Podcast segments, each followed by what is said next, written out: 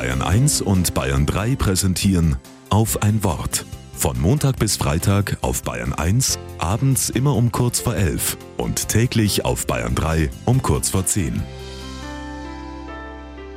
Mit Dietmar Rebmann. Das ältere Ehepaar sitzt am Esszimmertisch und beide wühlen in einem Berg von Papieren. Ich weiß nicht, ob man denen trauen kann, sagt der Mann. Die sagen uns doch nicht die Wahrheit und seine Frau nickt und setzt die Brille ab.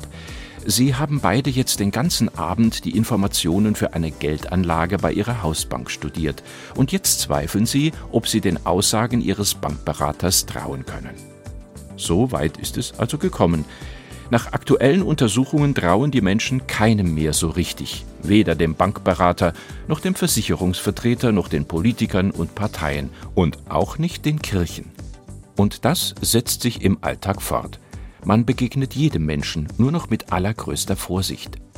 Die große Vertrauenskrise heißt deshalb ein neues Buch von Sascha Lobo. Gut, misstrauisch musste man schon immer sein, wenn jemand einem was verkaufen wollte.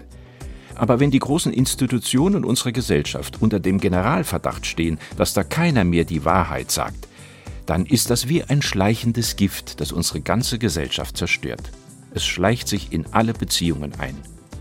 Und wenn wir das Vertrauen zueinander verlieren, schwindet auch die Achtung vor dem anderen.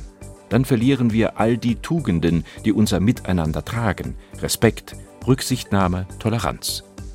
Da können wir uns von dem Dichter Matthias Claudius anregen lassen, sensibler zu werden, denn der sagt, die größte Ehre, die man einem Menschen antun kann, ist die, dass man zu ihm Vertrauen hat.